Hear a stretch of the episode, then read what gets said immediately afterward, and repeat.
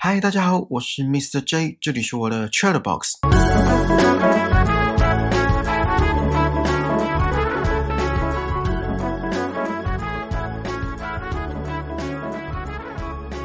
你们相信运气这个东西吗？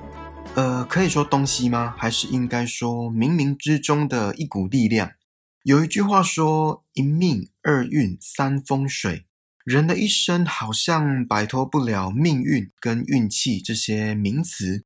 从很多人喜欢看的星座运势就可以知道，比如说每个礼拜的星座运势，或者是把时间拉长一点，每个月、每一季，甚至是上半年或一整年。然后这些星座运势就包括健康运、事业运，还有大家津津乐道的恋爱运。遇到不顺心的事，就都归因于水逆，不管是不是真的有那么一回事，都成为了跟身边的人之间的一个共同话题。而运气有分好运跟坏运，请你们试着回想一下，从出生到现在，是不是有那么的几天运气好到仿佛置身在天堂？比如说，上班的通勤路上一路绿灯，在工作时得到上司的夸奖跟肯定。暗恋已久的人主动约自己吃晚餐，下班回家途中在路上捡到一千块。如果这些都发生在同一天，心情应该会坐着火箭飞到宇宙的尽头下不来。接着再请你们试着回想一下，从出生到现在，是不是有那么的几天运气坏到仿佛置身在地狱？比如说上班的通勤路上被鸟屎砸到。在职场上莫名的背黑锅，暗恋已久的人宣布下个月要结婚，下班回家途中被醉汉的呕吐物波及到，心情应该会坐着地下探测器直冲地心。今天看到这集蜡笔小新，就想说来跟大家聊聊运气这个看不见却又好像有那么一回事，让人又爱又恨。好，我先来讲一下这集的剧情。一样，你们可以先暂停，然后看完再回来。这集卡通的名称叫《想要存运气》哦。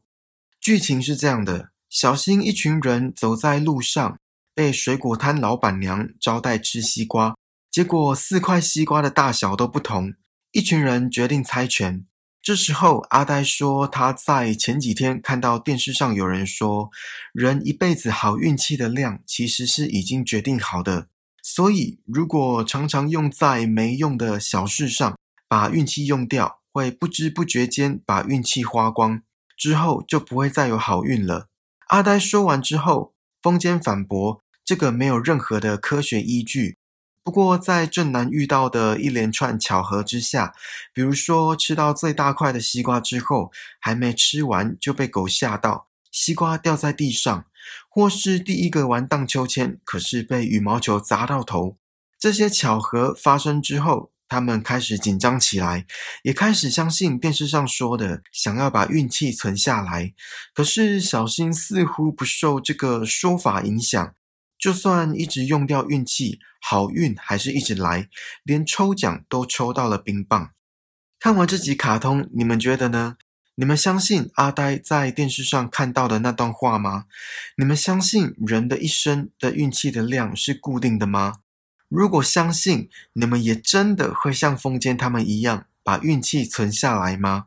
如果不相信，那就算遇到像卡通里面一连串的巧合，你们还是一样不信邪吗？我个人觉得，在这集当中，作者想要表达的是不用担心。虽然在一开始一连串的巧合难免会让人匪夷所思，不过在后半段，小新的好事连连，又第一个上厕所，又遇到漂亮大姐姐，又抽奖抽到冰棒，然后风间最后也说了，运气到底是该用掉比较好，还是不用比较好呢？我已经不知道了。虽然也有可能是小新的好运多到用不完。之前看到一个实验，研究人员把五英镑的钱分别交给自认为幸运和自认为不幸运的人，结果发现，一位自认为幸运的男子在短时间内便开始跟陌生人交谈，并且请那位陌生人喝咖啡，而那位陌生人当然是研究人员所安排的。另外一位自认为不幸运的人，在帮自己买一杯咖啡之后，就坐下来独自喝完，没有做任何的社交活动。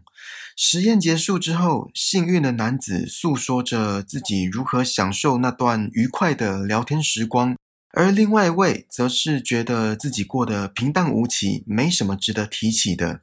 这个实验告诉我们，幸运和不幸运的人之间有一个很大的差异。就是幸运者都比较倾向于创造机会，让自己有不同于以往的人生经验，并且以放松的态度去面对，而且诚实看待自己的感受。相反的，自认为不幸运的人，人生态度往往较为消极，在解决问题的时候比较容易先入为主。所以，单从这个实验来看，是在告诉我们，其实运气是可以被创造的。也就是说，好运并不是凭空而来，而是可以被我们掌控的。这就牵扯到我们自己本身看待事情的思考模式，以及刚刚提到的人生态度。如果我没有理解错的话，这跟吸引力法则有一点点关系。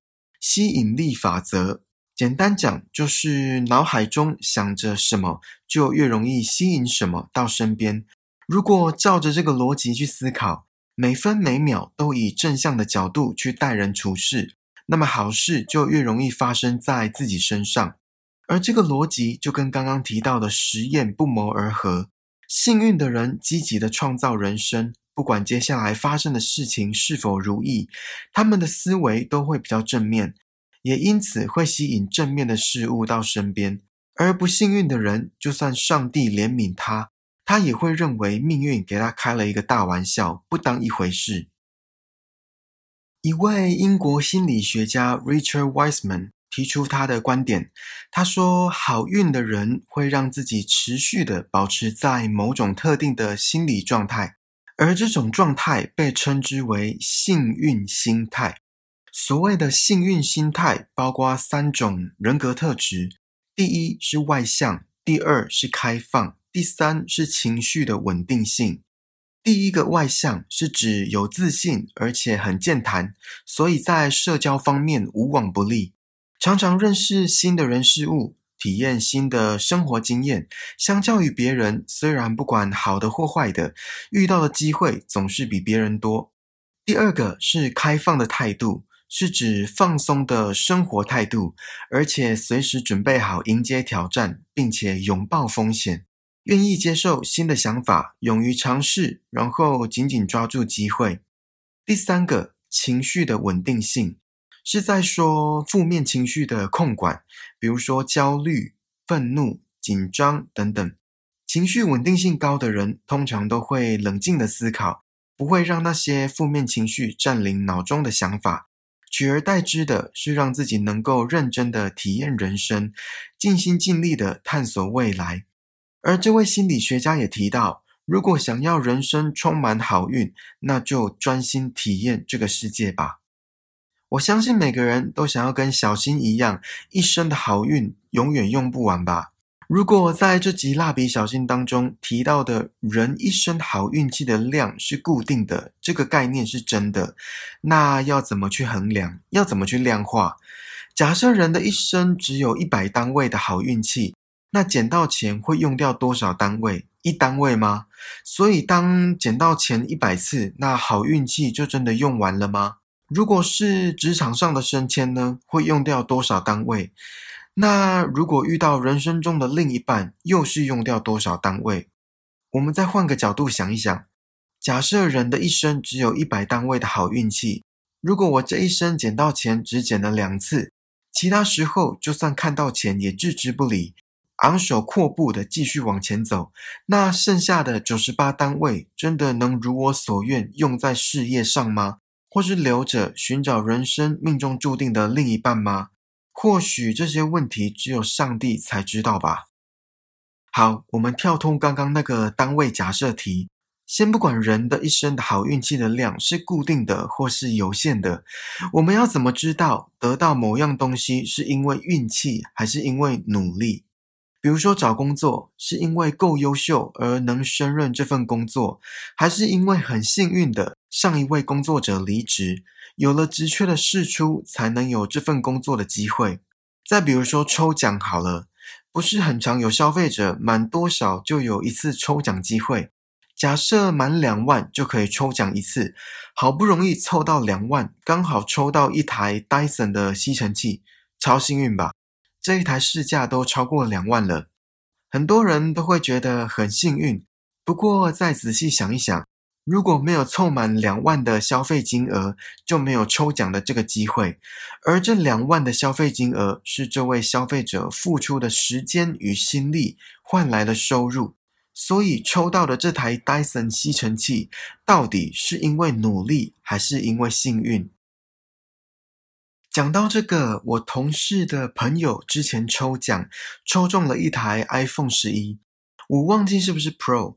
总之呢，我同事的朋友就直接送他，因为他朋友前几天才刚换手机。从这件事来看，大多数人的第一反应会觉得我同事的朋友很幸运，然后我同事更幸运，我也不例外，我也觉得我同事很幸运。不过之后再想想。也是因为我同事付出了时间和心力经营这段友情，所以他朋友才会愿意把这份幸运分享给他。这样看来，单纯说我同事幸运，好像也说不太过去，会否决掉我同事这几年来的付出。虽然这样讲好像就是为了那台 iPhone，不过话说回来，几年前的他又怎么会知道会在未来的某一天免费得到一台 iPhone 呢？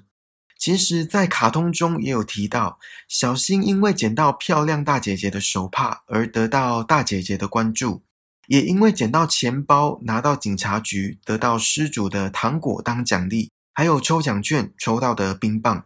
由这两件事情来说，如果小新没有把手帕捡起来，是不是大姐姐就不会摸他的头表示谢意？又或者小新如果对掉在地上的钱包视而不见，那是不是就没有糖果跟冰棒可以大饱口福？我刚刚讲的这些例子，并不是在否认运气的存在，而是在好运的背后，似乎都要付出一些什么，才能够触发好运的发生。很多人都觉得运气代表不用努力，或是就可以不劳而获。不是有一句话说“越努力越幸运”？这就跟刚刚提到的实验一样。如果那位幸运的人没有拿着五英镑买杯咖啡，坐下来跟陌生人攀谈，那是不是就又是一个平淡无奇的时光？就跟另外一位自认为不幸运的人所想的一样。到现在为止，我讲了两个立场。第一，好运是有限的，也就是说，人生好运气的量是固定的，就跟卡通中电视上的人说的一样。第二，运气是可以被创造出来的，付出了努力就会制造机会，开启不同的人生。我个人是比较倾向于相信第二个论点，运气是可以被创造出来的。因为我认为第一个立场有一个小矛盾。假设今天有一位自认为不幸运的人，这一生都过着平淡无奇的生活，对任何事物都没有兴趣，而有一天在路上看到一只走失的小狗，他却视而不见。殊不知，这只小狗的主人正是上帝精心安排，在未来的某一天将会成为他的另一半。而他就这样错过了，所以这个运气是有用掉还是没有？那如果没有用掉，真的就可以省下来等到下次的相遇吗？而且省下来等到下次的相遇这件事本身就是一个不幸吧？大家应该都想要早一点遇到命中注定的另一半吧？其实好运坏运有时候端看每个人切入的角度。当然，像我同事意外的得到一台 iPhone，呃，这大部分的人应该都会觉得是很幸运的吧。不过也有些人会认为，我同事从此欠他朋友一份人情，之后如果朋友有难，即使自己自顾不暇，还是要想办法两肋插刀，所以不会把这个意外看成幸运的事情。又比如说，职场不顺利，被老板叫走人，有些人会觉得怎么这么倒霉，这种事情居然发生在自己身上，在这个经济不景气的情况下，还没有了收入。而有些人反而认为这是一个新的开始，反正在原本的地方已经学不到任何东西了，也趁这个机会重新审视自己的人生，整理好思绪跟人生接下来的方向，再出发继续奋斗。讲到这里，不管运气到底存不存在，我发现成功人士都会把成就归功于幸运，不管是他们谦虚，还是真的如他们口中所说的幸运，这些成功人士都不会把丰功伟业以及对社会的贡献归功于自己，而是感谢谁谁谁，要不是没有如何如何发生什么什么，也不会有今天的我。像 Barry Short 就是一个例子，他是一位美国的心理学家，在大学担任教授，然后也出了一本畅销书，叫《The Paradox of Choice》选择悖论。之后有机会的话，我们再来聊聊这个选择悖论。他在 TED Talk 演讲中提到，呃，我会再把影片连接放在资讯栏。他在影片中提到，他现在所拥有的一切都是因为他很幸运。包括在他年轻的时候搬家后遇到他的老婆，就此结婚了好几十年。然后在学期间，为了符合学分需求，选修了心理学，而刚好那门课的教授正是心理学领域的传奇，也因此 Barry Short 踏入了这个领域。之后又刚好他的朋友辞掉了在大学教书的职位，他申请了，也申请上了。这些种种境遇，他都归功于幸运。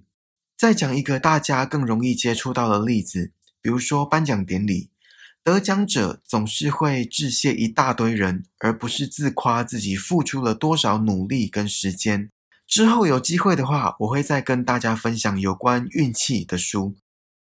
好啦，这次的 Chat Box 就到这里喽。希望你们还喜欢今天分享的卡通闲聊的内容，请记得帮我订阅这个节目，然后打星评分留言，并且分享给身边可能对人一生运气的量感兴趣的朋友。更重要的是，让我们一起把人生过得更精彩吧。我们下次见，拜拜。